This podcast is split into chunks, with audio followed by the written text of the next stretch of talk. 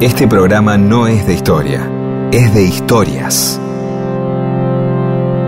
Historias para que no haya silencio, porque el silencio tiene demasiado prestigio. Y solo es bueno para dormir o para cuando no hay nada que decir. Mundo disperso. Historias de la vida y todo lo demás.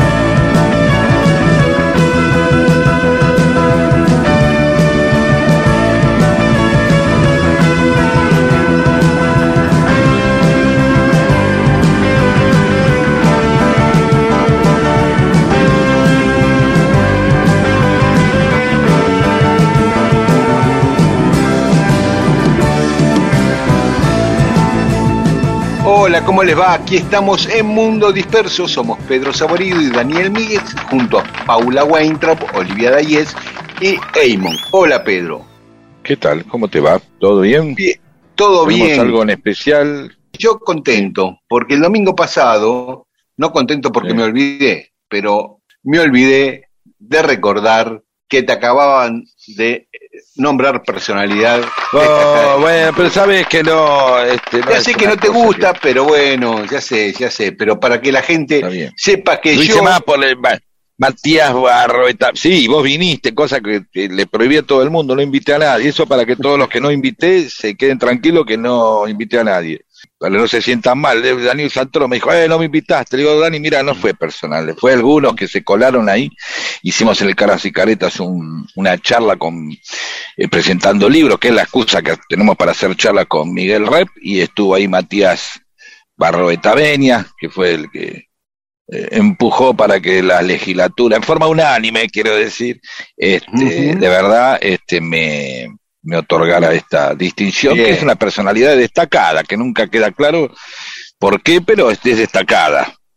Así que yo estoy muy contento de trabajar con una persona del nivel de Pedro des- y ¿sabes qué? Además, Sí. un destacado, pero a Rodo también le habían dado ese premio. Eh, mira I15. qué lindo. Así Bueno. que dos de los integrantes de... Faltas vos de- ahora, pero como sos de Pero a Lanús, mí, no sé si... ¿A quién me van a dar? No, por favor. Bueno, Este humilde eh, vamos al programa. Sí, una Sí. cosa más. Claudio Burzuk, dejo planteado para ver si lo podemos desarrollar. Quiere que hablemos de los concursos de belleza, de las reinas, en realidad. Ah, La reina del un- salame, la reina de la yerba mate, hay Bien. apóstoles. Eh, ha- hablemos, hablemos un poco después de esto. y ¿No está sé cancelado con- eso ya? No tengo la menor idea, te juro que no fue una cosa que no. Siempre recuerdo esas cosas, decir, bueno, che, la reina del tandilero en Tandil, qué sé yo, la reina de... La este, la- claro, eh, la, la- la reina de, de- del cárter o de el carburador, qué sé yo, en- donde sea. Pero a mí siempre lo que me llamó la atención, que creo que a su vez está tomado de la de los reyes eso, de la reina de verdad, de la reina de este, la forma de saludar. Que después Ah, también sí. las de Disney, la princesita que saludan y va la manito, ¿no? Como Sí. ondea como como Y además de, la corona y el cetro y la capa, ¿no? y la banda, la banda Y que la dice banda. Miss. Ah, que, que aparte no dice reina, dice Miss, y son dos cosas Sí. distintas, tenemos que investigar, ¿eh? Si una cosa era la reina de la vendivia, la otra es, eh, este, no sé, eh. Miss Guaflera, porque estaba en un pueblo donde se dedican a hacer guafleras. Eh, que es Bueno. otra cosa, es señorita guaflera o, o, o Miss Cloridato vamos- de carbono. Vamos a ver de dónde vino, vamos a averiguarlo un poco. Y si siguen habiendo estos Sí. concursos, porque eh, en estos tiempos suena disonante, ¿viste? En, eh, Bueno, y ya entramos en las historias de Mundo Disperso. Mundo disperso.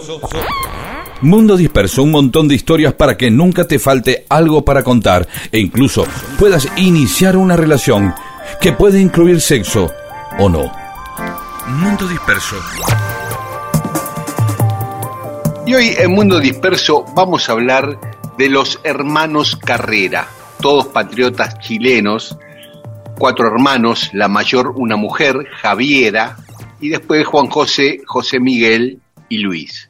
José Miguel fue el que más se destacó. Pero Javiera en particular, la hermana mayor, era la ideóloga del grupo, la que pensaba, la que planificaba. Como ¿Qué era mujer, estamos hablando? estamos hablando Perdón, ¿eh? de, de la independencia de Chile, simultánea prácticamente a la de Argentina, y los carreras son conocidos en la Argentina o en la historiografía argentina porque siempre estuvieron enfrentados a San Martín y a O'Higgins, a su compatriota O'Higgins. Pero en Chile, aunque hay divergencia entre los historiadores chilenos en cómo los consideran, en general los consideran patriotas y a, y a José Miguel Carrera en particular uno de los padres de la patria. Pero son polémicos, son polémicos. Son- sí. Eh, el más avispado de todos era José Miguel. Por eso el padre lo manda a estudiar a- al ejército a España. En Cádiz conoce a San Martín, porque los dos estaban en el ejército español en aquel momento.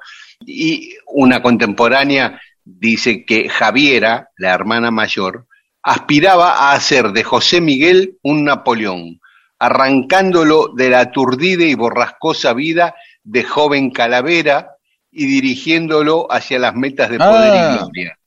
O sea que el tipo estaba de joda que yo viste, dijo, no, no, vení, que vamos a hacer la independencia y vos vas a encabezar Porque, esto. claro, y la hermana, ¿no? Este, Uno generalmente dice, bueno, la esposa, una novia se enganchó, pero ya, o la madre. La hermana hay algo ahí interesante. ¿sí? Sí, Bueno, sí. entonces, Así que bueno, Sí. después de estar en, en España, José Miguel vuelve a Chile y en Chile había un grupo que estaba tratando de tener cierta autonomía del imperio español, pero sin pretender la independencia plena. Y los Carrera planifican, no, vamos por todo, vamos por la independencia, dice Javiera, y José Miguel ahí se pone al frente de un movimiento que termina derrocando a ese, a ese gobierno medio de transición y asume el gobierno de Chile en 1811. bien. Los Carrera gobiernan durante tres años. En ese, en ese espacio eh, dictan una constitución. Javiera hace la bandera chilena en aquel momento, que era azul, blanca y amarilla, el escudo, Ah. dos sentencias latinas, después de la tiniebla a la luz y por la razón o por la espada, que está hoy en, como un lema de, escudo chileno, por la razón o por la espada, la escarapela. Claro, es, eh, es, es como una versión más poética y que por las buenas o por la mala, ¿no? Claro, Eh, claro. Mira, vamos a charlarlo, Jorge y Ricardo, quien tenga que charlarte, y si no, se viene la pesada, o sea, Claro. te la damos como sea, o sea, estamos decididos sería. Es, es raro, ¿no? Que, claro, porque eso también se antepone a frases como la, la fuerza de la razón de las bestias, que usaba Perón mucho, ¿no? Eh, Sí. en donde se, se trata siempre de darle un lugar preponderante a, a- a la política, al raciocinio, ¿sí? Y a las ideas, al mundo de las ideas, y no al de el valor de la fuerza, nada más. Sí, Pero bueno, acá sí, está sí. bien. Acá está, Sí. hablan de la decisión Eh, que ah, está planteado con, aparte con realismo, ¿no? Porque suele ser así, o por la razón o, o por la Claro, por la sí, espada. y en ese orden, ¿no? En Al ese orden, revés, claro. medio estúpido, ¿no? Claro, al revés sería tonto, sí. A ese periodo del gobierno chileno se le llama la patria vieja, la patria vieja. ¿Por Ah. qué? En 1814 los españoles retoman el poder en Chile, ¿entendés? no, Ah, no fue como en la. Argentina que nunca lo re- retomaron los españoles. Eh, hay una batalla decisiva que es la de Rancagua, que ahí O'Higgins comandaba a las fuerzas chilenas, y Carrera no le presta ayuda a O'Higgins, no le manda sus fuerzas a apoyar lo que estaba acorralado en Rancagua, O'Higgins. La cuestión es que Javiera y sus tres hermanos cruzan la cordillera, se escapan de los españoles y vienen a Mendoza. Javier abandona para esto a su esposo y a sus cinco hijos para exiliarse junto a sus tres hermanos. Se van primero a Mendoza, pero en Mendoza ya estaba gobernando San Martín, que ya se miraba mal con José Miguel Carrera. Y encima, San Martín hacía poco le había dado su pleno apoyo a O'Higgins, que además compartían la logia de Lautaro, los dos eran integrantes de la misma logia. Entonces, San Martín, que desconfiaba además de José Miguel Carrera, los manda a Buenos Aires, no los deja quedar en Mendoza. Pero, pero a ver, ¿cuáles eran las diferencias que había entre, bueno, O'Higgins y San Martín ya está, más o menos en la misma, ¿sí? Pero las, ¿cuáles son las diferencias con los Carrera? Eh, sí, que los Carrera querían algo más radical que O'Higgins. O'Higgins lo consideraban muy moderado ah. O'Higgins, ¿no? Por ejemplo, decían que O'Higgins quería una monarquía, reemplazar un monarca por otro, el español por otro, y ellos querían la república. Ah, ¿cierto? Eran como más radicalizados en ese sentido. similar, eh, similar a los problemas que tenían con moldes, por decir de alguna manera, que tenían claro, San Martín con molde, que le, le podía, eran más pesados, más densos los tipos, ¿no? Sí. Así que lo que consideraban un tibio O'Higgins, digamos, y O'Higgins consideraba a los Carreras unos zarpados, ¿no? Javiera le llamaba el guacho Riquelme a O'Higgins, porque como no era, era un hijo natural O'Higgins, ah, eh, eh, le llamaban el guacho Riquelme. Bueno, la cuestión es que mm, se vienen para Buenos Aires. Ya Luis estaba en Buenos Aires y apenas llegó se batió a duelo por, con un connacional, un chileno, Juan Maquena, lo mató y eh, fue preso. Así que cuando llega Javier y sus otros dos hermanos a Buenos Aires, Luis estaba preso. Pero la suerte en ese momento jugó a su favor porque en Buenos Aires pasó a gobernar Alvear, Carlos María Alvear, que era muy amigo de Carrera, que se habían hecho amigos allá en España y lo siguieron siendo acá. Así que logra y Odiaban y, que odiaba a San Martín. Exactamente, Alvear hace rimo enemigo de San Martín. Así que bueno, Alvear le, lo libera al hermano, a Luis, que estaba preso, y le dice, tranqui, que yo lo depongo ahora a San Martín en Mendoza y los ayudo a que ustedes vuelvan a tomar el gobierno en Chile. Lo saca del gobierno a San Martín, manda a su reemplazante, pero el pueblo de Mendoza se levanta, ya lo contamos, no impide que asuma el nuevo gobernador y Alvear se la tiene que comer y dejarlo a San Martín como gobernador de Mendoza. Al poco tiempo, al año siguiente, en 1815, lo deponen a Alvear. Así que ahí se le vino un poco el mundo abajo a Carrera. Y dice, bueno, me voy a Estados Unidos a ver si consigo apoyo en Estados Unidos. Dice José Miguel, el principal de los Carreras. Y Javiera inicia un romance acá con David Jewitt, un norteamericano que se liceo argentino, fue un corso y después vamos a hablar un día de este tipo que fue muy importante porque fue el primero que hizo la bandera argentina en Malvinas, este norteamericano, ah. el novio de Javiera, sí. Bueno, volvamos. Eh, Carrera llega a Estados Unidos, se entrevista con el canciller James Monroe, que acá sería la avenida Monroe, y, claro, y Monroe le consigue una entrevista con el presidente. Hasta donde llegó, ¿no? Con James Madison, el del Madison Square Garden y le plantea, bueno, necesito ayuda de Estados Unidos para independizar a Chile de los españoles. Y Madison le dice, mira, justo ahora me agarras en mal momento porque estoy negociando con España comprarle Florida. Así que no, no me quiero pelear con España. Otra vez. ahí aparece, ahí aparece, ahí aparece otra variante que no es ni la razón ni la espada, sino que, mira, no invadamos. Te doy la plata que voy a gastar en la invasión, te lo doy toda me quedo con Bueno, debe haber sido así, un cálculo así, evidentemente. Claro.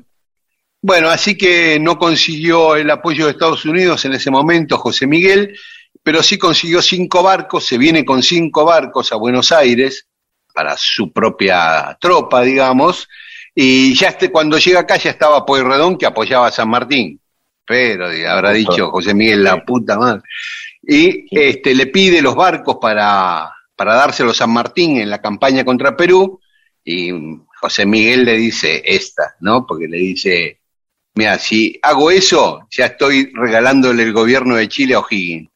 Y dice, bueno, está bien, pero los barcos no salen de Buenos Aires a ningún lado. dice, pues redón. Uh. Así que eh, le impidió el paso de la flota.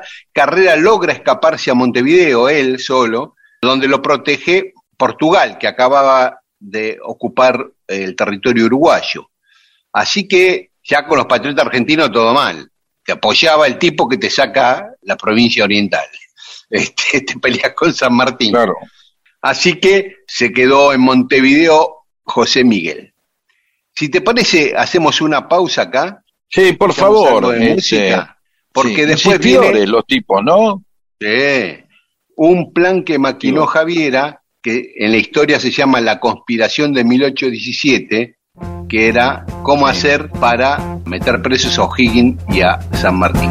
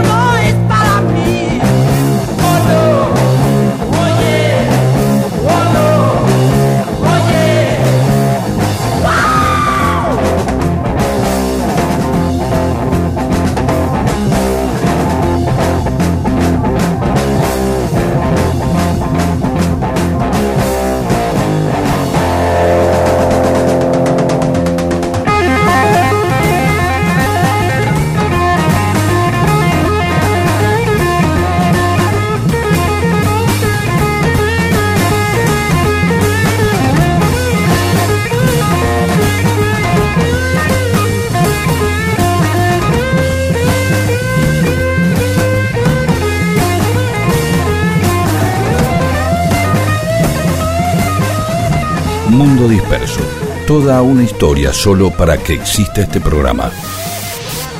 Recalculando. Y seguimos en Mundo Disperso. Estamos contando la historia de los hermanos Carrera. Ahora, De José- que a su vez, Sí. perdón, eran más radicales que eh, O'Higgins y San Martín, pero negociaban con el ala conservadora de Alvear, que estaba contra San Martín. Claro, era una alianza táctica, ¿no? Que aparte Claro. tenían un vínculo de amistad Claro. personal, además de lo Claro, ideológico. más allá de lo ideológico, digo. No, Claro, vamos bien, claro. así, está bien. Sí, sí, sí, sí. Así que bueno, Javiera planea ir a Mendoza y a Santiago de Chile a derrocar a O'Higgins y a San Martín. Luis tenía que ir a capturar a O'Higgins y Juan José, el otro hermano, a San Martín, cada uno con sus pequeños ejércitos, de ponerlos, meterlos presos y forzarlos a renunciar. Y el plan se completaba con poner a Manuel Rodríguez, otro patriota chileno, como presidente de Chile, y al general Michel Breillet, que era un francés, que después otro que tenemos que hablar de este tipo, de Michel Breillet, un tipo de Napoleón que vino, bueno, este, ponerlo a cargo de las Fuerzas Armadas chilenas. Los conjurados empiezan a viajar en pequeños grupos por separado a Mendoza y de ahí a Santiago algunos, otros quedarse en Mendoza deponiendo a San Martín. Como para Eh, disimular esto. Sí, salen en pequeños grupos en distintos días. A los lo largo de boludos. un mes salen Claro. hoy cinco, mañana diez, dentro de tres días otros diez, así. Sí. Y así Eh, nos encontramos hasta al lado. Eso. Pero algo falla porque nadie sabe por qué hizo esta tontería. Uno de los hermanos, Luis, asaltó una carreta con correspondencia que venía de Mendoza para Buenos Aires con correspondencia para robarle las cartas y ver si había algo de San Martín o de O'Higgins para Pueyrredón, ¿no? Y por ese asalto lo detuvieron. Ah, salió mal. Cuando llega a Mendoza lo meten en cana, uno de, de su comitiva confesó de inmediato y eso hizo que también lo apresaran al otro hermano, a Juan José, que estaba en San Luis en ese momento. Así que a Ah, las dos carreras, todo. Sí, el tipo ese contó todo y a las dos carreras lo detienen. Y a Manuel Rodríguez lo detienen en Chile. Mientras el otro importante, Michel Breillet, estaba en el ejército de San Martín, que ya San Martín lo tenía entre ojo y ojo, porque veía que iba menos en las batallas, que hacía todo mal, y le parecía raro menos hacerse el boludo en una batalla, ¿no? un, como- militar de su categoría cometer tantos errores le parecía raro a San Martín, ¿viste? Sí. Pero igual no le dieron mucha bola a esto, los dejaron libres a, a Rodríguez y a los que habían detenido en Chile. Iba a pasar lo mismo con los Carreras en Mendoza, pero se apuran estos y tratan de escapar junto a los españoles que estaban presos, ¿no? A los enemigos que estaban presos en Mendoza, hacen un plan de escape de la cárcel, carrera con los españoles. Y ahí dijeron, viste, ya es demasiado, te alias a los españoles para escaparte. Y mirá con lo que se completa.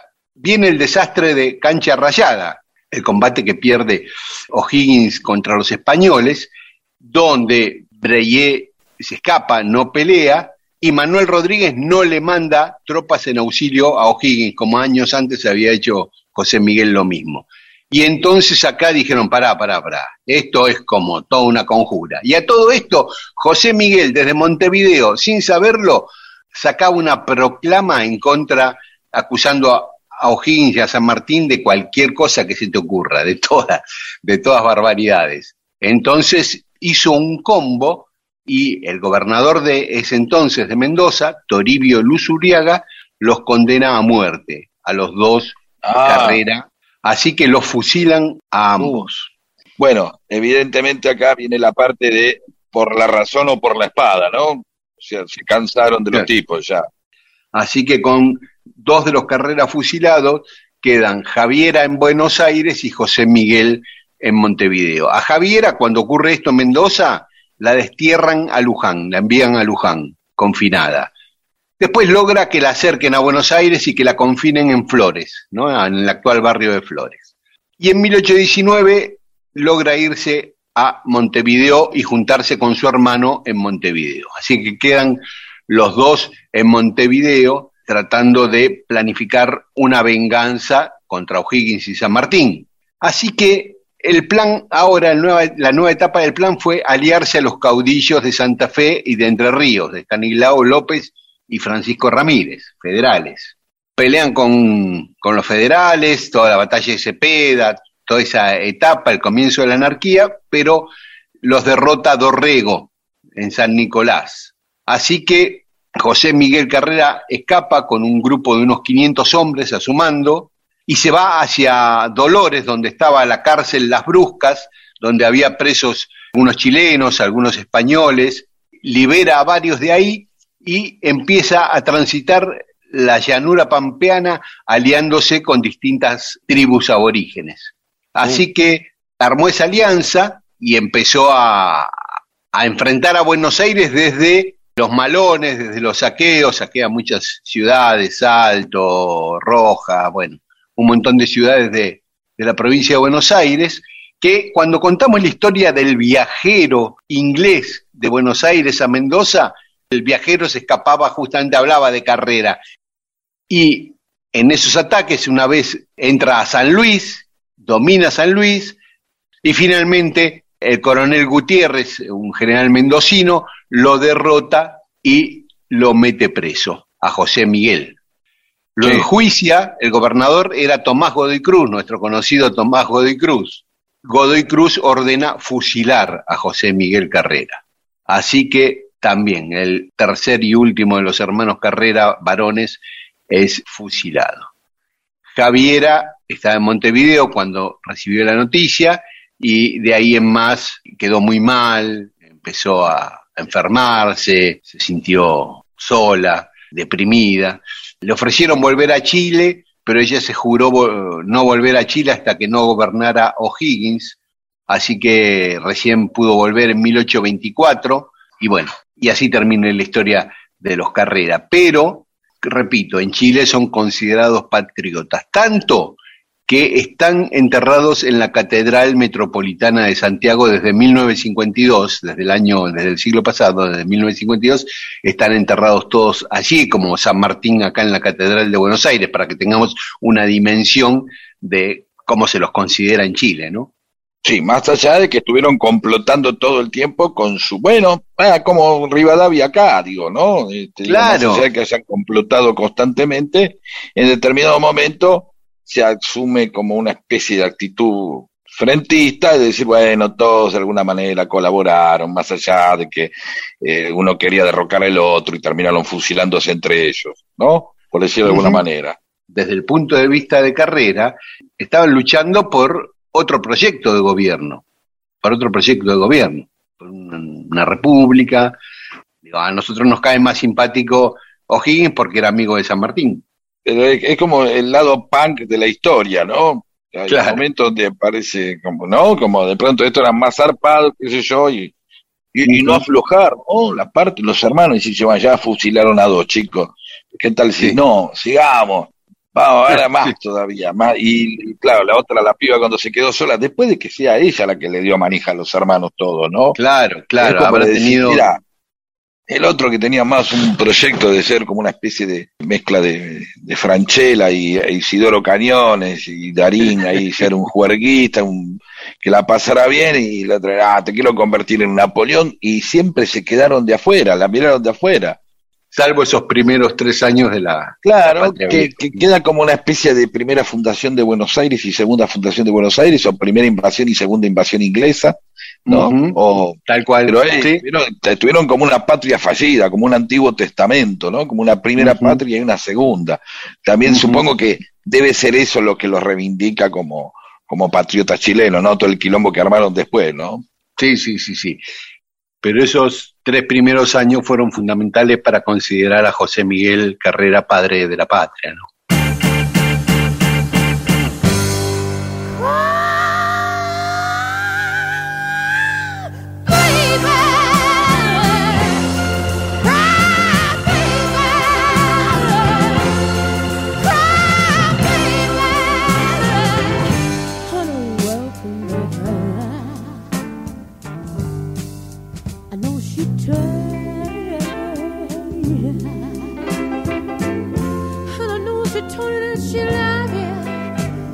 You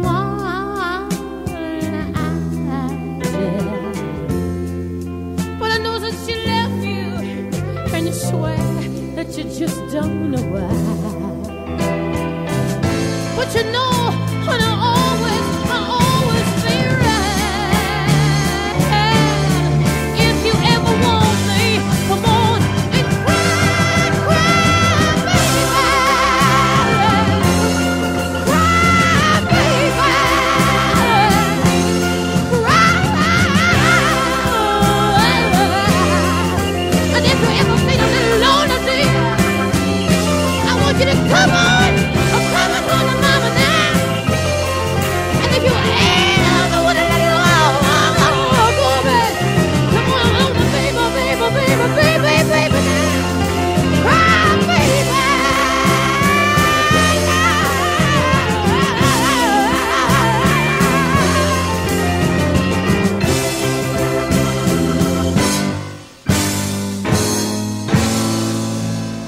Quizá Dios o simplemente el caos hicieron que muchas cosas sucedieran nada más que para que exista este momento en que vos las escuchás. Monto Disperso, con Daniel Míguez y Pedro Saborido.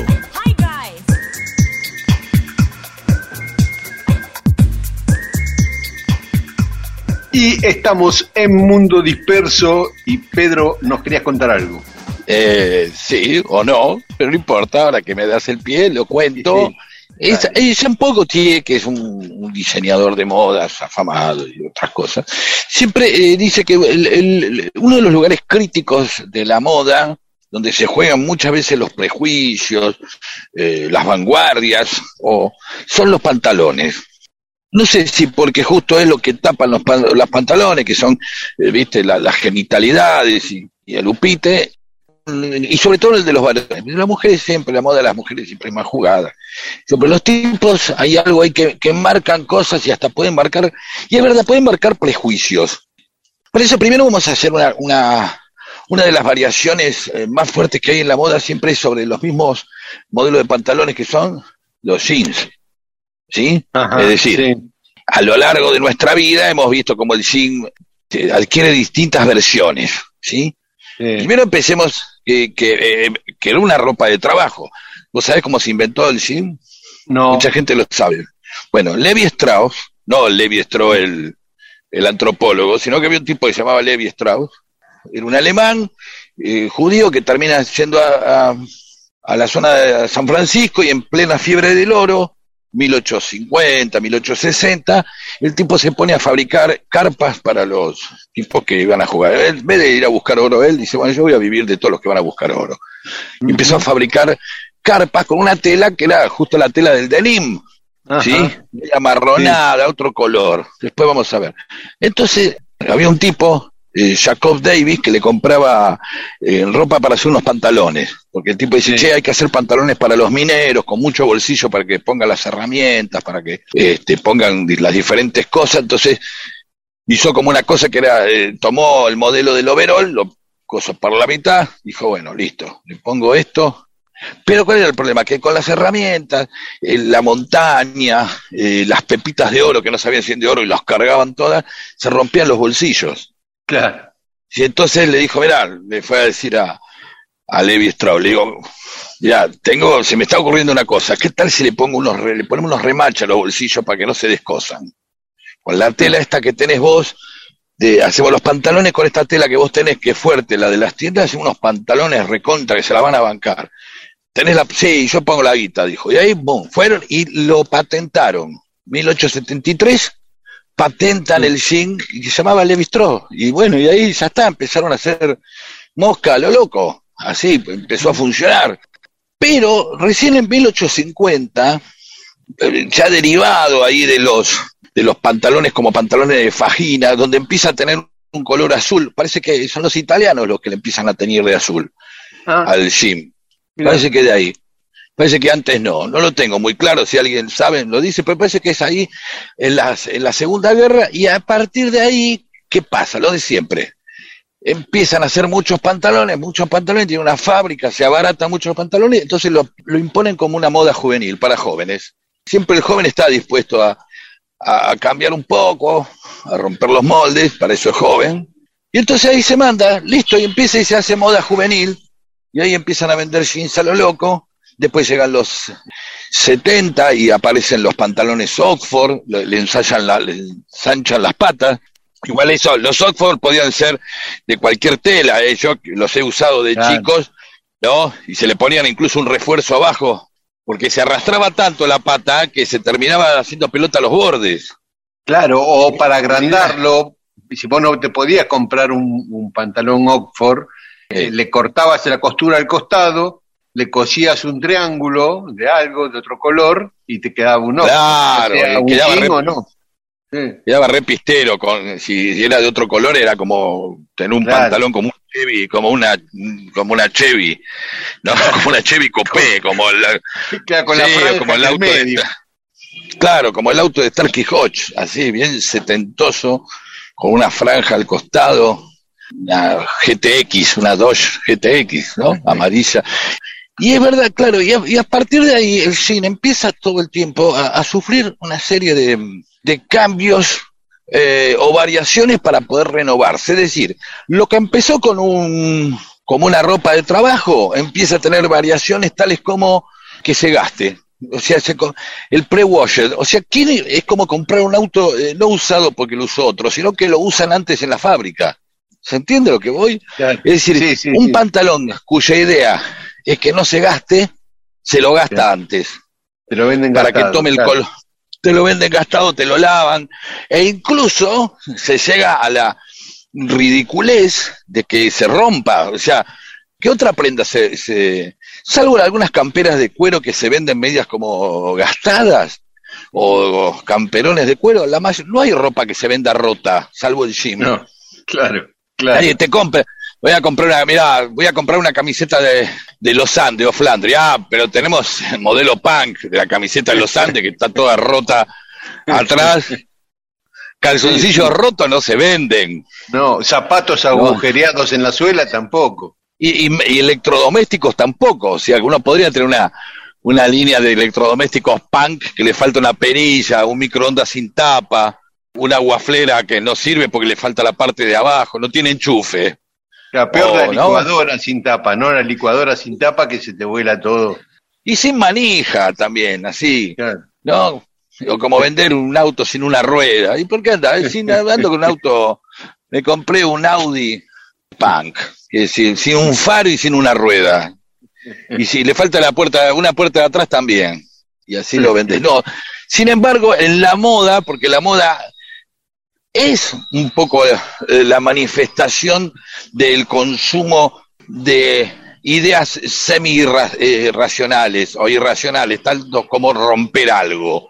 Podés comprar un tomógrafo con computador roto, pero sí podés comprar ropa rota. Y en este caso el jean, que ha demostrado la versatilidad de ser relanzado constantemente con modelos tales como los rotos, los prelavados, cual es una cosa ridícula, dado que era una ropa de trabajo, los nevados. Pedro, ¿por qué, para, ¿por qué no hacemos un alto acá, escuchamos un poco de música y después seguimos porque ya te estás metiendo en otro tema, ¿no? Que los nevados es otro tema. Por favor. Hace frío y estoy lejos de casa. Hace tiempo que estoy sentado sobre esta piedra. Yo me pregunto, ¿para qué sirven las guerras? Tengo un cohete en el pantalón. Vos estás tan fría como la nieve a mi alrededor. Vos estás tan blanca y yo no sé qué hacer. La otra noche te esperé bajo la lluvia dos horas mil horas como un perro. Y cuando llegaste me miraste y me dijiste, loco, estás mojado, ya no te quiero. En el circo vos ya sos una estrella, una estrella roja que todo se lo imagina. Si te preguntan, vos no me conocías, no, no tengo un cohete en el pantalón. Vos estás tan fría como la nieve a mi alrededor. Vos estás tan blanca que ya no sé qué hacer.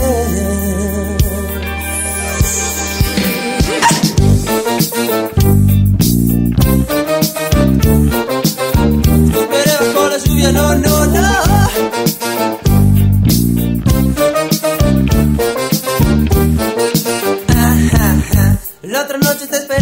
La lluvia dos horas, mil horas, como un perro.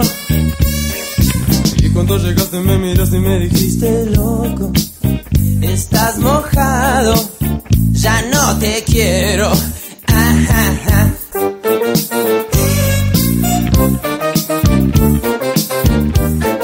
Recalculando, Seguí dispersándote con Mundo Disperso.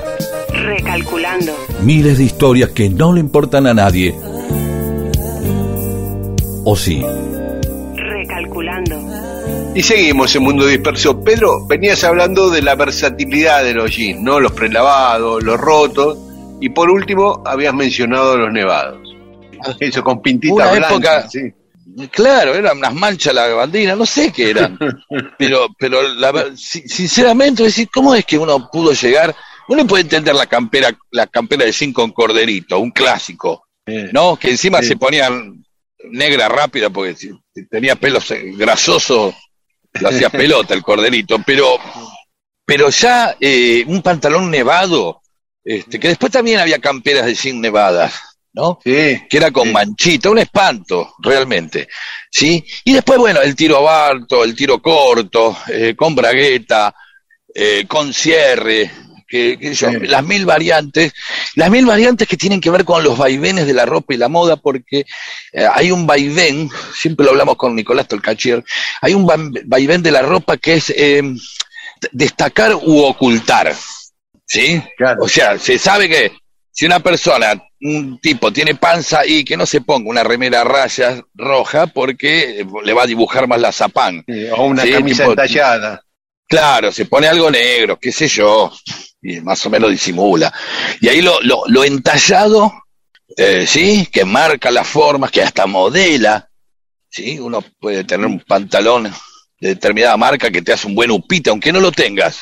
Digamos, los términos, digamos, estamos hablando del ojete hegemónico, ¿no? Eh, este, digamos, lo que se entiende así, lo que la sociedad se ha puesto de acuerdo, que es un buen culo, sea de hombre o de mujer, que determinada ropa lo puede marcar, lo puede enaltecer, lo puede destacar o lo puede ocultar, como la yoguineta. Claro. Es una prenda que dista de andar destacando las particularidades de quien se lo pone, sino al contrario, las oculta, crea un misterio. ¿Qué será? ¿Tendrá bolas grandes? ¿Qué tendrá? Como los pantalones de los raperos, viste, que son anchos, es decir. Claro, ¿qué se hace? Si tiene, ni siquiera sabes si tiene pene o qué hay. ¿Qué- Vaya a saber qué hay. Por ahí lleva un conejo, vas de un lado al otro, eh, ¿sí? Y jamás te das cuenta que anduvo con un conejo a años ahí. ¿sí? Y el pantalón de tiro bajo también, También. que es un gran peligro. No sé por qué, a mí me han regalado pantalones de tiro bajo. En un momento es una incomodidad porque es el- viene la, la, la- la famosa raja de Gomero, de, de- ¿no? Claro, de- Tipo- sobre todo para los plomeros es un problema. Claro, bueno, pero claro, el gomero, el de la gomería, como decís vos, claro. Yo nunca tuve problema hasta que una vez tuve que ir a una reunión de jardín de los chicos y viste que en las reuniones de jardines te, te hacen sentar en la sillita de los pibes. Después en primer grado no, ya va un pupitre, pero el primer, viste, Eh, va a la reunión de los papis y las mamis, que yo, fa, viste, saludando ahí con eh, a la bandera. Con el, el tiro y sí, porque el tiro bajo no, no es para cualquiera. No, claro. qué sé yo. ¿Entendés? Eh, Y, y sin embargo, vamos pasando por todos esos lugares hasta que uno, bueno, con el tiempo huye de la moda y dice, bueno, esto es lo que me queda bien a mí. Y Sí, ojalá que sí. no sea discontinuado. Claro, claro, porque siempre te, te pasa eso. Una vez que enganchaste algo que te queda bien, después no lo venden más. Y no lo, no lo hacen más. Entonces, por eso están los jeans clásicos de, de, bueno, es este, como el Renault 12 de los pantalones, ¿viste? Claro. Siempre Ahora, lo contrario, siempre- lo contrario del pantalón ancho del rapero es el chupín, ¿no? Bien. A este punto quería llegar. Ah, Y esto lo vamos a dejar abierto. Hicimos una charla con Ex Ultiveré hace poco acerca de este tema. Eh, la prenda no es nada más lo que uno se pone, sino es lo que los demás ven, ¿sí? O sea, uno se pone una ropa pensando, uno se pone unos lentes, Ray-Ban pensando que, bueno, acá doy aspecto de capo, de, de narco, qué sé yo, de pesado, de piola, y la se ve, parece un pelotudo con esos lentes, le queda mal, ¿sí? Sí. O este es un forro, Sí. mira los lentes que usa, es un forro. ¿Sí? Sí. ¿Por qué? Porque la ropa que uno se pone, las cosas, no sabemos lo que despiertan en los demás. claro. Ahí viene la etapa de los prejuicios, obviamente. Uno está hecho de prejuicios y, y de preverdades y de historia. Es decir, uno se viste, se viste de una manera que se está vistiendo con la historia de los demás. Como, como, ¿qué, qué, qué le va a pasar a los demás con la ropa que uno tiene? ¿Qué le pasa a alguien cuando viene alguien con zapatos color kaki en punta? ¿Qué le pasa cuando alguien usa jean, como decís vos, cinturón de cuero crudo blanco y un cuentaganados? ¿Qué le pasa? Queda el tipo se siente muy piola con un cuentaganado y vos decís, pero si vivís en Loma de Zamora, ¿qué, qué contás? ¿Cuántas vacas Trenes a valen? Gleu, con- Nada, trenes a Gleu contás, no sé. Bueno, un tren a Gleu, dos trenes a Gleu. ¿Qué podés contar? ¿Qué, ¿Por qué tenés un cuentaganado? Y, ento- y el otro está contento y feliz, llegó a la fiesta contento y se me voy, entro con el cuentaganado y el chupín. Y la gente, hay un montón, el chupín que es polémico. No sé qué, yo no, no tengo problema con la gente que usa chupín, eh, puedo marcar una distancia emocional con todos mis prejuicios y suponer que es una persona que ha elegido un chupín. Punto, ya está. Pero hay mucha gente que no le gusta el chupín y, y, y te puede armar una idea y hasta tener una serie de actitudes negativas hacia personas que usan chupín. Entonces, Sí, eh, chupín elastizado también eh, es un plus. bueno, a ver, yo creo que vos sí estás muy atento a eso. Entonces vos me parece que sí sos de los que tienen prejuicios sobre la gente que usa chupín. No, no tengo, no, no, no, no, solamente que cuando se levantan, están sentados, se levantan y le queda el pantalón por arriba de los tobillos y no se dan cuenta. Ah, y eso te molesta, te llama la me atención. y molesta, te me dan molesta. ganas de ir y bajárselo, ¿viste? Claro, Sí. ah, mira, no había notado eso. Entonces, dado que hay mucha gente, para cerrar este capítulo, vamos a abrir para la semana que viene los oyentes. ¿Qué hacemos, qué opinamos de los chupines? Si Mm. quieren, o de los pantalones en general. ¿Sí? Y ahí les voy a contar otras historias que tienen del pantalón a través de la historia, dónde viene el nombre pantalón, no te va a sorprender. Te va- vas a También me gustaría "Mira saber vos". de dónde, de dónde viene el nombre jean y el nombre vaquero, porque antes le llamábamos vaquero no sé si por los cowboys, si lo usarían, no andás a ver qué. Seguramente, seguramente, y que vos fijate que el chupín, que es como la exégesis del jean, termina siendo todo lo contrario a la bombacha de gaucho, que es amplia, fresca, Mm. y es de los turcos, pero ya eso lo vamos a contar en, en otro momento. Así que chupín sí, chupín no, acá los dejo, así, si son... Y con si fundamentos, pueden- ¿no? Si pueden, con fundamentos. Sí, ¿por qué? Claro que sí. Mundo disperso.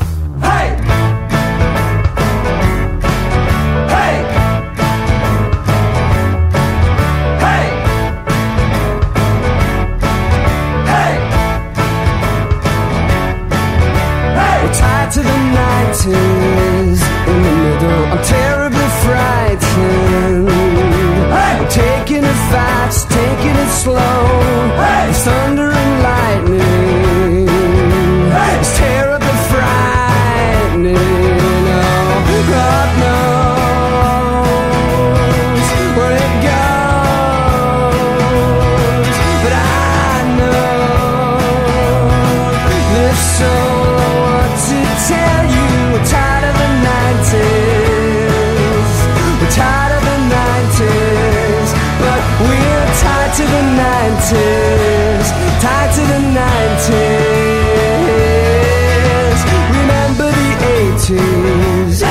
Something worse than the 90s. We're stuck in a path. Fashion is fast. And nothing is lasting. It's all ghetto blasting.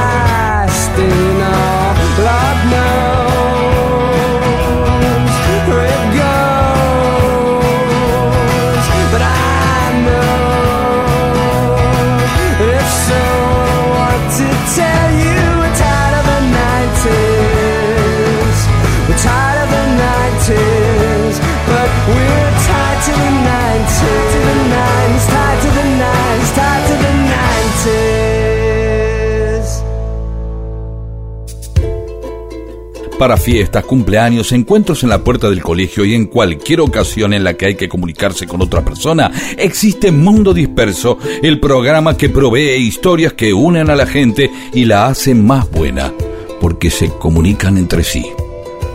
Y ahí charlan y se hacen amigas. Esto es Mundo Disperso, con Daniel Víguez y Pedro Saborido.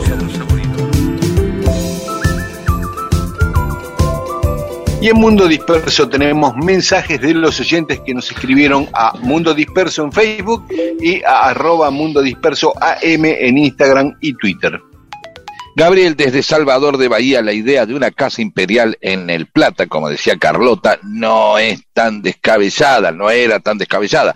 Tomamos en cuenta que la del Reino de Portugal y Brasil fue la columna vertebral del imperio lusitano brasilero que permitió cierta cohesión y poderío hasta la caída del sistema monárquico parlamentario en 1889. En cambio, no fue así del lado español donde tras las guerras de la independencia se fracturaron en guerras civiles y de coloniaje por espacio de 70 años. Yo creo que no está mal esto que dice Gabriel, porque claro, un rey te da cohesión, pero eh, yo no sé si en la Argentina, más que el sistema en sí, monárquico o no, eh, me parece que de, hubiera dependido de las políticas que tome ese monarca, si hacía un gobierno federalista o no, porque acá la lucha Claro. era entre el puerto de Buenos Aires y las provincias. O sea, si ese rey, si ese rey hubiera mantenido una política porteña, preponderante, hubiera existido el mismo quilombo, con rey o sin rey, me parece a mí. Juan Ignacio Romano, el otro día tuve un déjà vu. Escuchando un programa de Mundo Disperso, en un momento ponen Mujer de Tokio. Y yo dije, pero esto ya lo escuché. Y después me di cuenta que había escuchado a Pedro en el holograma y la anchoa, en el programa de Red, El holograma y la anchoa. y Pedro eligió Mujer de Tokio. Se ve que no solo se le pega a Cereje a Pedro. Musiquita que nos dejó Pedro Saborido. Es por épocas, ¿eh? hay temas que son por épocas. Sí. Sí, pero además le voy a decir a Juan Ignacio que yo elegí Mujer de Tokio en Mundo Disperso sin saber que Pedro lo había elegido en el Ah. programa de Red. O sea que somos almas gemelas nosotros, ¿viste? Nos gusta Por lo mismo. menos eh, eh, en lo que se trata de, eh, de Deep Purple. Exacto. ¿Están seguros? Sobre Rodo, Eh. hablando el otro día que estamos recordando a Rodo Marisol Vilches, eh, dice que terminó de conocer a Rodo con la descripción de su amigo Dani Ferrón. Alejandro Biseglia cuenta que transcurría la fiesta del Bicentenario, tocaban la carpa de las abuelas y iban caminando varias cuadras llevando piano, atriles, de todo, y de pronto alguien eh, los empezó a ayudar y le fue agarrando, pues se le estaba cayendo todo y dijo, pasame esto que lo voy llevando. Y ahí levantó la vista y era Rodolfo, que estaba siempre incondicional con todo el peso de su grandeza y, y simpático y agradable y tierno. Bueno, ¿cómo era? Y, y- y piola, ¿no? Un tipo muy, muy, muy gracioso, muy, siempre, siempre, siempre con ganas de estar pasándola bien. Bueno, Oscar Enrique Durán, hablando de bateros y de Lennon, justo, eh, un pequeño recordatorio, sí, se, se nos fue Alan White, que tocó con Lennon, que tocó también en, en Yes. Eh, Susana Figuini, el mundo va quedando cada vez más feo sin los imprescindibles. Buen viaje, Alan White. Ahora después vamos a poner algo donde haya tocado Alan White. Sí, tocó en, par de- en, eh, en Imagine de Lennon, toca él en el disco ese, toca también en eh, Plástico No Band, y después tocó con Harrison. Sí, bueno, eh, en Mi Dulce Señor el batero es eh, Alan White. Antes de Yes esto, ¿eh? Con Lennon y con. Patricia Álvarez, qué hermoso todo lo que dijeron de Rodolfo García y Adriana Previde que se dice celebramos a Rodo, Germán de Villa Echenagusía, barrio muy querido, los días que pasé en Villa Echenagusía, en el Club Once Luceros, en Villa Modelo, en las casas de mi tío, así que Germán, un abrazo a los de Villa Echenagusía. Me emociona mucho que recuerden a Rodolfo. Lo escuché por primera vez en Barrock en 1970. Yo tenía 15 años. Y luego una noche de frío y lluvia en julio del 72 en el Teatro IF. Éramos 30 personas. Y a los pocos meses se presentó Aquelarre. Lo extraño mucho a Rodo. Daniel Goñi. Cierro los ojos y recuerdo el solo de Rodolfo García de Aniñada con Aquelarre en el Teatro Coliseo en diciembre de 1974. Yo tenía el vinilo de Brumas y bueno, le impresionó mucho Aquelarre, esos bombos, esos graves de Rodo, la contundencia, el pulso, eh, y, y elogia mucho en particular a Aquelarre. Marcelo Rodríguez, camionero de Río Grande, dice que está saliendo de Río Grande con el camión y que le, nos pide que le mandemos un saludo a Germán, que él nos escucha desde Río Gallegos y está viniendo a Buenos Aires. O sea, dos camioneros en la ruta de la Patagonia, Eh, Marcelo Germán, y Germán, Germán. los dos escuchándonos. Así Sí, que un abrazo. a los dos. Escuchen, pero no se distraigan. Que la radio sea compañía y no distracción. Roberto Canepa, estuve en una movida que reclama el Palacio Ceci para la comunidad sorda, eh, porque fue una escuela para sordos, con pupilos, era la única en el país, y yo me preguntaba cómo pasó ese palacio a ser una escuela. Palacio Ceci está en Villa Devoto, era de una familia italiana, los Ceci. Yo supongo, mira, creo que, no, no, no sé la historia exacta, pero sí que en una época el gobierno, los gobiernos, el gobierno nacional y el de la ciudad de Buenos Aires fueron comprando edificios de la vieja oligarquía que iban quedando en desuso, por ejemplo, la Cancillería, para o, convertirlas en oficinas o edificios públicos. Descuento que pasó eso porque ahora depende del gobierno de la ciudad y está este bolonqui porque lo quieren, se lo quieren sacar a los chicos sordos para ponerlo en la ruta del vino, una cosa así. Qué elegantes que son. Sí. Eh, Bueno, hasta acá, mensaje de los oyentes, después seguimos, Pedro. Dale.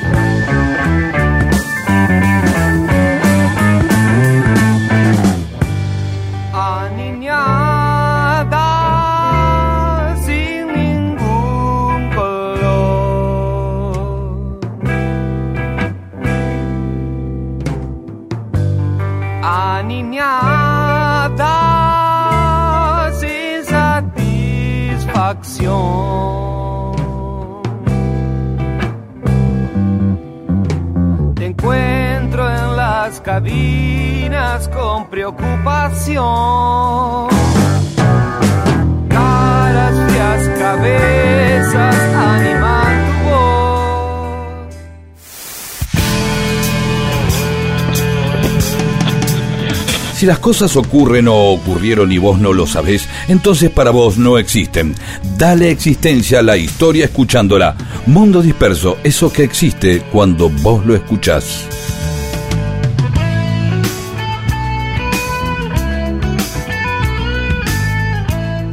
Y en Mundo Disperso, cosas que pasaron un día como hoy, un 5 de junio.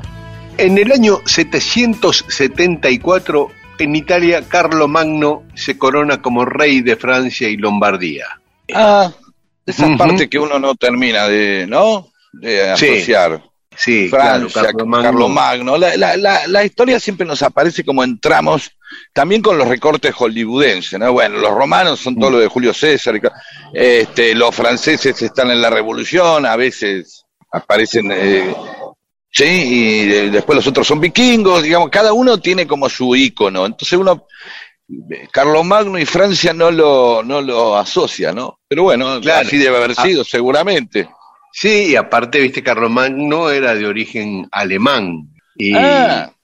se convierte en el tipo más poderoso de Europa en aquel momento, un imperio ¿Qué muy, año estamos hablando? grande, 774. Después, eh, Así que, Cristo. sí, aclaremos. 774 después de Cristo, claro, después del Imperio Romano, claro. Y mil años después, en 1752, casi mil años después, Franklin prueba que el rayo es electricidad. Ajá. Claro. Siempre en los dibujitos animados aparecía la idea de Franklin con un barrilete y una llave colgada. ¿Qué hay de eso?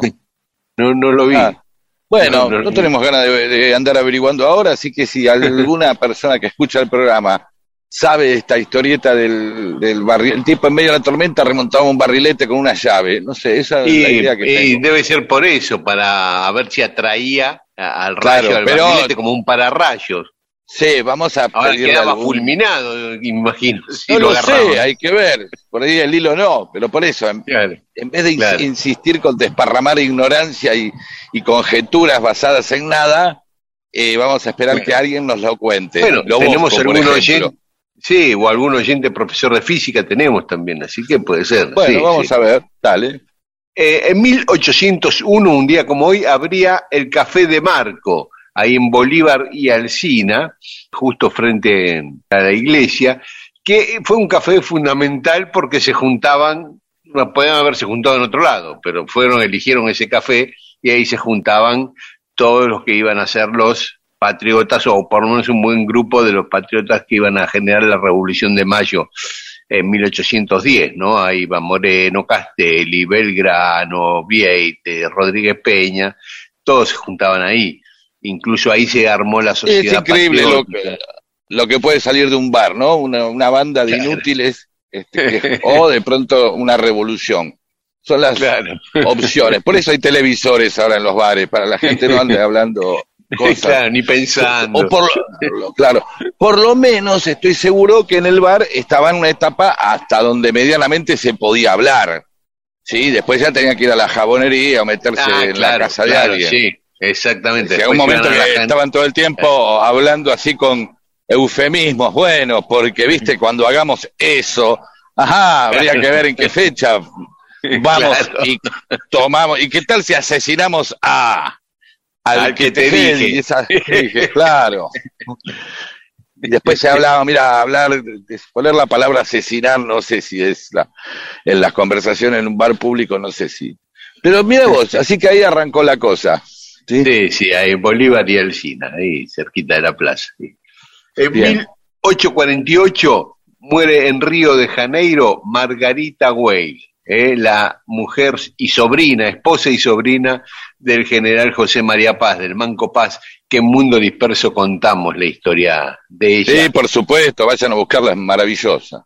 y que dijimos que solamente había dos calles en la Argentina con su nombre, una en las afueras de Córdoba, que un oyente nos escribió que era el barrio de Guanchope Ávila, y otra en Lanús. Son las dos calles en Exactamente. Argentina que tienen el nombre Que, de eh, es interesante porque en Lanús todo se debe a una sobada de, de ojete importante a Bartolomé Mitre, ¿sí? Y a todo lo que tiene Claro. que ver con Mitre. Entonces todas las calles tienen que ver, de alguna manera, están relacionadas con Mitre. ¿Es así? Sí, y con, no, con Paz en particular, o sea, Mitre Ah, más le con pide, Claro, Mitre le pide al fundador, a Guillermo Gaebre, al fundador de lo que es hoy Lanús Este, eh, Sí. que haga todo en homenaje a José María Paz. Entonces el pueblo se Ah, llama bueno, Villa. General Paz y de ahí los nombres. Tuzaingo, y, eh, bueno, sitio de Montevideo, todas cosas que, bueno, pero todo porque se lo pidió Mitre. Sí, claro, Es eso. claro, claro, exactamente. Es raro, Sí, ¿no? sí. Esto es toda una nomenclatura de calles eh, a- y un favor, eso es tener poder. Eh, Poneme todos los nombres que tengan que ver con Fito Páez, dice uno. Claro, claro. Dice, El amor después del amor. Este, y así Claro. todas las calles van teniendo esos nombres. Rosario. Avenida nunca- Saya, sí. siempre estuvo cerca, claro, siempre estuvo cerca. Este, Sí. Boulevard Cecilia Roth y así. Claro, claro, ¿no? claro. Este, La Plaza Principal Rosario, claro. está, Un 5 de junio de 1888 se produce el terremoto del Río de la Plata, el único terremoto importante que hubo en la ciudad de Buenos Aires. No sabía, ¿se sintió o Se porque sintió, sí, se dado que es todo de arcilla y barro, por ahí amortigua el suelo? O, Sí. mueve- o peor, no lo sé. Sí, se sintió. Viste que después muchas veces hubo terremotos en la zona cordillerana que tuvieron alguna pequeña réplica acá, que se los edificios altos se movieron las ventanas, algo pasó otras veces, pero En el de Este- Caucete yo, el de Caucete yo estaba desayunando para ir a la escuela y se empezó a mover la araña de mi casa, se movió. Nunca supe. ah, mira, Después me, enter- después me enteré que fue. Y ahí en Claro. Herley está hecho sobre medio sobre un lodazal, es un pantano Herley. Todo, todo el barrio está como flotando, está como, viste, como... O sea, no se nota, pero es como una colchoneta dentro de una pelo pincho, viste, como que se, se mueve un poquito para un lado y para el otro, siempre se mueve. ¿Qué más? Este, no, y que sí, que las, las casas crujían, las lámparas se movían, los muebles, los cuadros se cayeron de las paredes, se rompían mm, jarras y cosas de vidrio, o sea, fue un movimiento que se caían las cosas, digamos, ¿no? No- Eh, no igual se caen- hubo muertos, Bien. se cayeron, cayeron mampostería, revoques, pero no hubo grandes daños, ¿no? Igual la gente Por eso no, por eso no lo recordamos. Claro, pero la gente se asustó, salió a las calles a la madrugada, porque esto fue a la madrugada, a las 3 y 20 de la mañana. Eh, Claro, pero por eso, pero no. No es un, no se han hecho películas sobre el terremoto, No, de, no, ni claro, obras de teatro, claro. ni novelas.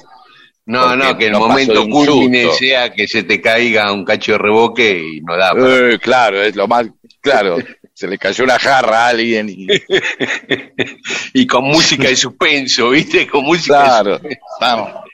Sí, la- la- la- las tragedias que no llegan a hacerlo no merecen ser contadas ni en películas ni, ni en Claro. novelas. Por eso no sabemos nunca el terremoto del Río de la Plata. ¿Y qué pasó? Claro. Se, se Y- descolgó una, se descolgó un botiquín de un baño, fue como lo máximo. No hay mucho más que Este, eso. En 1981, en California, en Los Ángeles más precisamente, se informa de los primeros casos de SIDA En el Centro de Control y Prevención de Enfermedades de Los Ángeles, en cinco varones eh, homosexuales.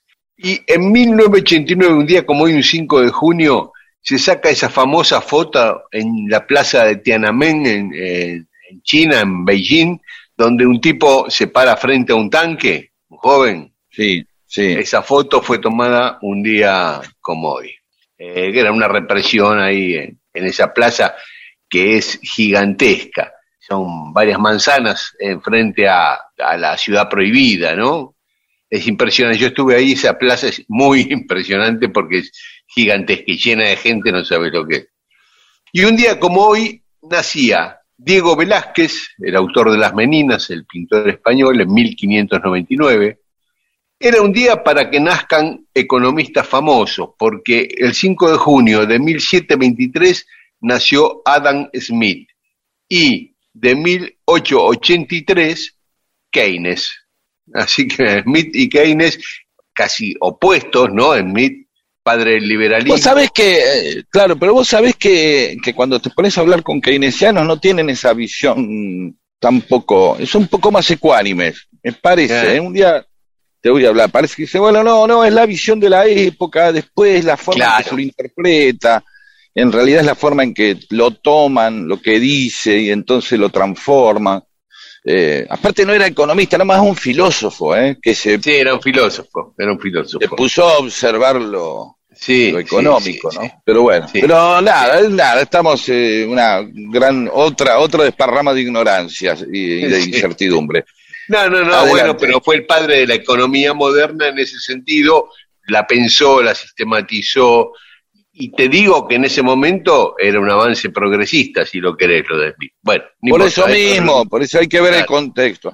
Lo que sí Claro. podría decir de Keynes es algo. ¿Te puedo contar algo de Keynes? Sí, Era un, un gran eh, bohemio un- y artistón y borrachín. Ah, Era-. Parece que sí, sí, un economista así muy... No sé si esto tiene que ver con la promoción del gasto, ¿no? Como motor, pero... claro, de verdad, pero. Pero el tipo parece que era. Y fue uno de los que eh, este, fundó, ayudó y empujó en la fundación del Fondo Monetario, que tenía otro sentido también que el que tenía También. ahora, ¿no? Pero parece que era un juerguero importante. Y Mirá, andaba todo el mirá. tiempo con artistas, así, un gran jodón. Y los dos ingleses, ¿no? Los dos británicos. Obvio. Este, sí. En 1878 nacía Pancho Villa, el revolucionario mexicano. Veinte años después, en 1898, Federico García Lorca, nacía un día como hoy. Y hoy están cumpliendo años. Marta Argerich, Estefanía Sandrelli, la actriz italiana, María Leal, la actriz argentina, y nuestra amiga Bien. Gabriela Radiche. Así que Bien, mandémosle un besito a todas. a todas un beso y en especial a, a Gaby Radiche.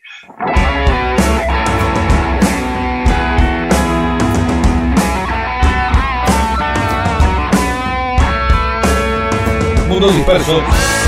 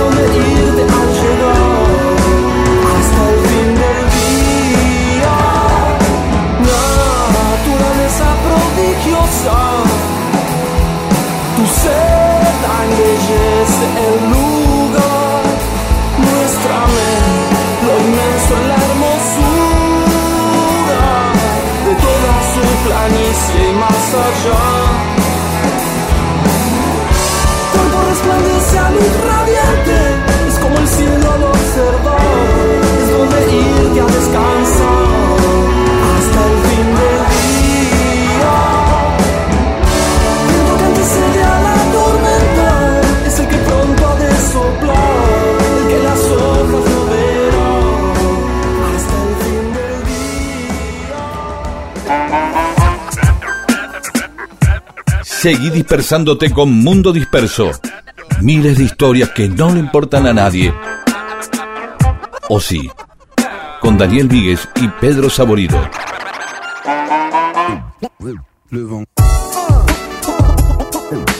Y en Mundo Disperso tenemos más mensajes de los oyentes.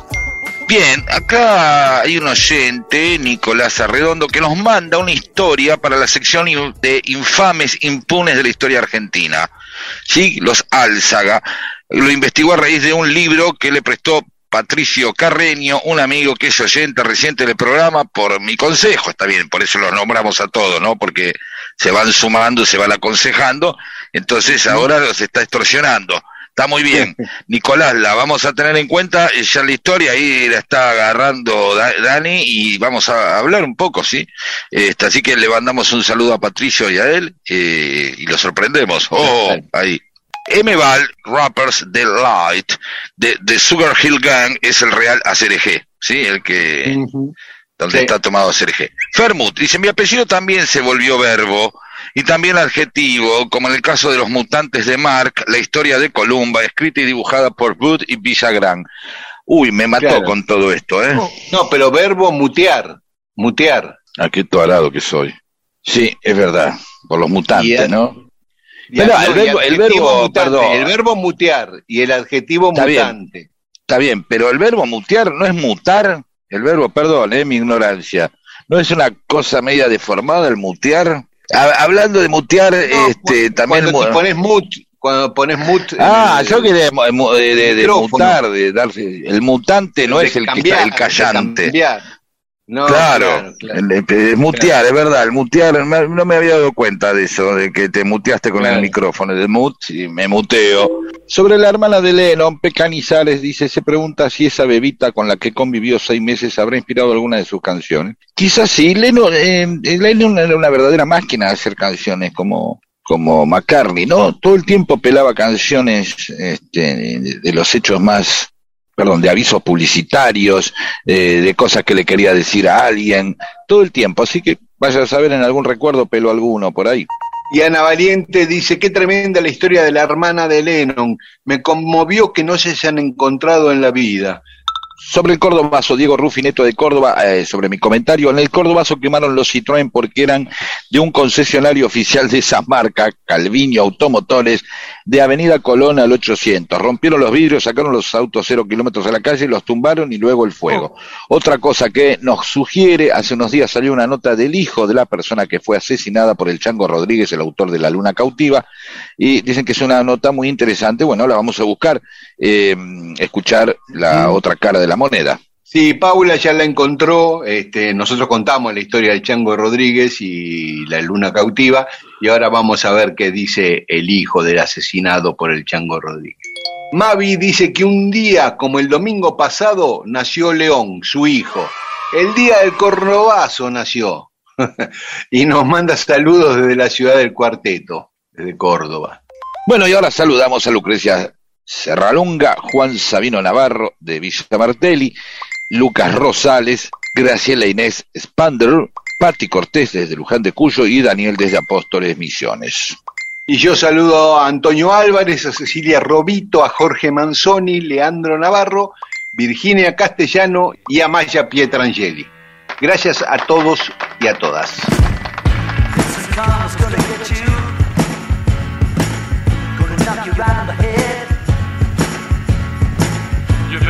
Yourself together.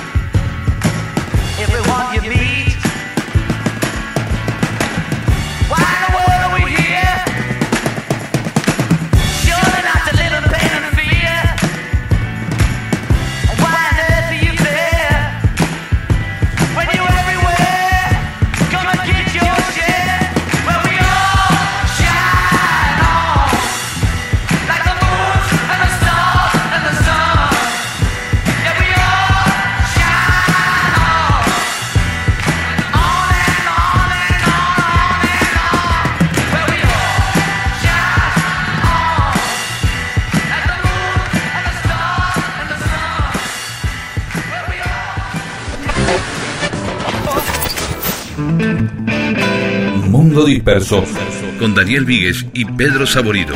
Todo lo que sucedió en la historia solo para que vos te entretengas un domingo a la mañana.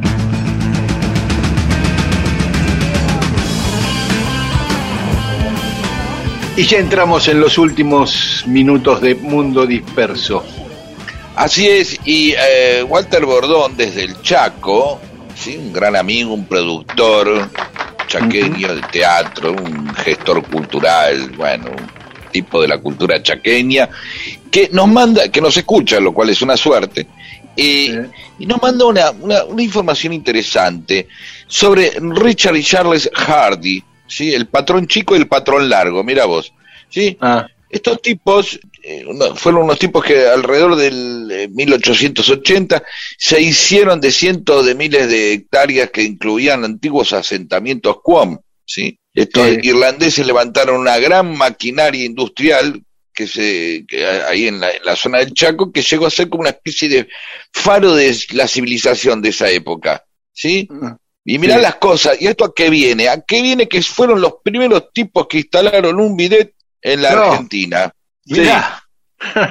Pero no solamente eso, sino Sí. que, aparte de traer el bidet, para decir, bueno, está bien, un lujo que tenían los tipos, así como Urquiza tenía carillas y, y- y agua corriente, y agua corriente en toda la casa. En el año 85 armaron una usina eléctrica propia en Las Palmas, la única localidad de la Argentina y la segunda en Sudamérica en tener luz eléctrica. Sí, o sea, la primera luz de la patria la bautizaron. Incluso en el año eh, 1886 tenían un ferrocarril propio, ¿sí? De 250 kilómetros de ramales, no en línea recta, ¿sí? Que recorrían todos los obrajes, las chacras, y todos iban al puerto sobre el, el riacho Cuyá, creo que se llama así, o Quillá, no sé bien cómo se pronuncia. Y otras cosas que, bueno, con el tiempo se han ido perdiendo. Así que agradecemos este dato y todo a partir de hablar del bidet. ¿Sí? ¿Cómo empezamos a hablar del bidet?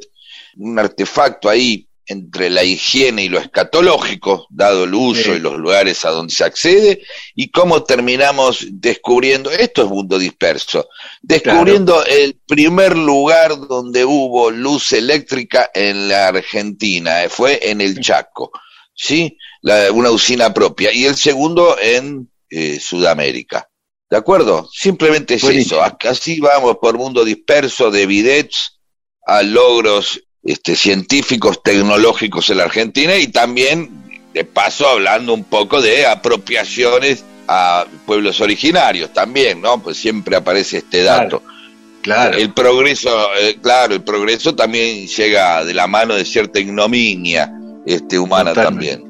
Totalmente. Bueno, ya Bueno, está, muy nos buen- vamos ahora. Muy buena historia, sí, sí, muy buena historia Gracias, para terminar. gracias Walter. Bordón. Saludos a todos y a Mauro Flores y a Pedrini, a todos los chaqueños, ahí, a Coqui también, ya que estamos, a Corcho Benítez y tanta gente amiga. Y a Marcelo Tissenbaum también. Y a Tete también, a Tete. Chau. Bueno, chao. Nos encontramos el domingo que viene aquí en Radio Nacional AM870 a las 12. Y esta noche, si nos quieren escuchar, estamos de vuelta en la FM Rock de Radio Nacional a medianoche. Hasta el domingo.